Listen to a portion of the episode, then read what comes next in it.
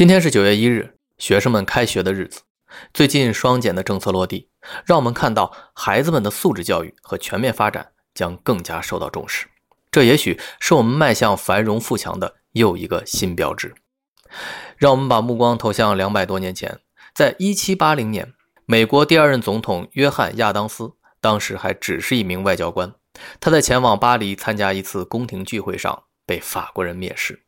在法国上层人士的眼里，当时的美国人没有一点艺术气息。事后，约翰·亚当斯在给妻子的信中道出了那句让人深思的名言：“我们必须学习政治与战争，这样我们的后代才能学习法律与科学，他们的后代才能学习绘画、音乐和诗歌。